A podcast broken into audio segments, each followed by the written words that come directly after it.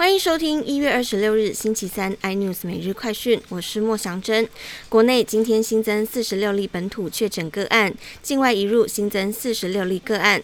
医疗应变组副组长罗一军说，国内 Omicron 变异株最主要的传播链为桃机相关，高雄则为 BA.2 的亚型。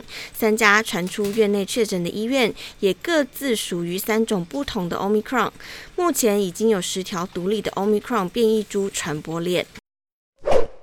第二十二期的一月疫苗，截至中午为止，已经有二十九万人预约。前三名分别为莫德纳，第二为高端，第三则为 B N T。台积电、红海、慈济共同捐赠一千五百万剂 B N T 疫苗。这两天是最后一批抵台。红海创办人郭台铭今天在点书写下一千多字感言，透露下一阶段的采购责任已经有政府相关单位正在进行。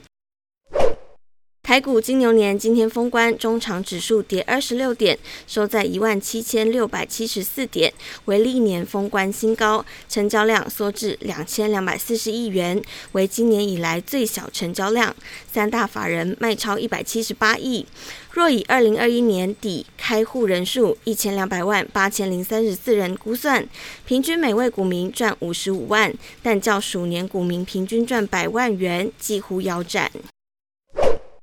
特斯拉执行长马斯克在推特上呼吁麦当劳接受狗狗币支付。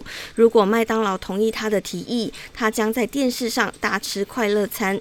马斯克此贴文一出后，狗狗币价格上涨百分之七以上。先前一位网友在推特上告诉麦当劳，如果麦当劳接受狗狗币的话，那他会更频繁的在麦当劳用餐。当时麦当劳回应：很高兴听到您的建议，我们将不断评估付款体验。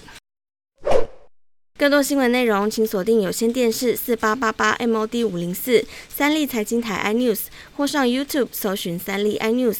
感谢台湾最大 Podcast 公司声浪技术支持。您也可以在 Google、Apple、Spotify、KKBox 收听最新 iNews 每日快讯。